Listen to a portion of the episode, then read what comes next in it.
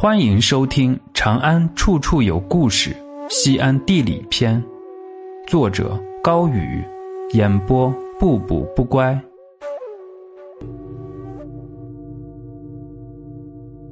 昭一东市来源于此，玉峰村。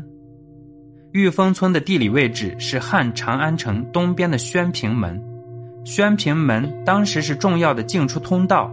西汉第九位皇帝刘贺就是从此门进入长安，当了二十八天皇帝，做了一千多件坏事，被废黜的。西汉末年的赤眉军也是从这里进入长安城。东汉末年，王允、吕布杀了董卓，有人建议王允赦免董卓手下西凉军阀李傕、郭汜的罪，被掌权的王允拒绝。李傕、郭汜带着西凉军马杀回长安，在宣平门，王允被西凉军阀所杀。后来，宣平门的名字一再被改，因为此门对着古代灵童玉女山，又叫做玉女门。明朝的时候，玉女门形成村子，叫做玉女村，后来演变成了玉峰村。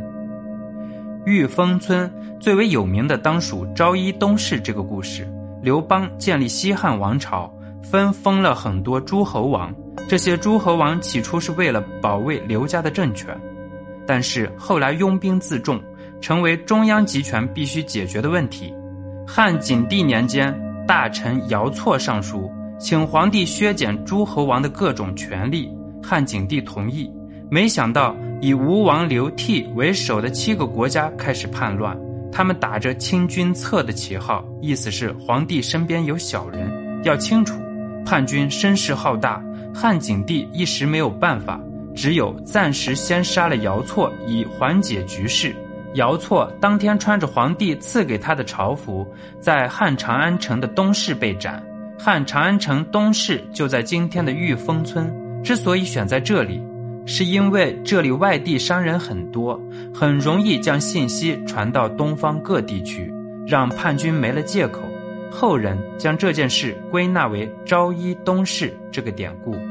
如今的玉峰村是一处再普通不过的地名。昔日汉长安城的恢宏，历史纷扰，只剩下乱世之歌，繁华落尽，却再无人相贺。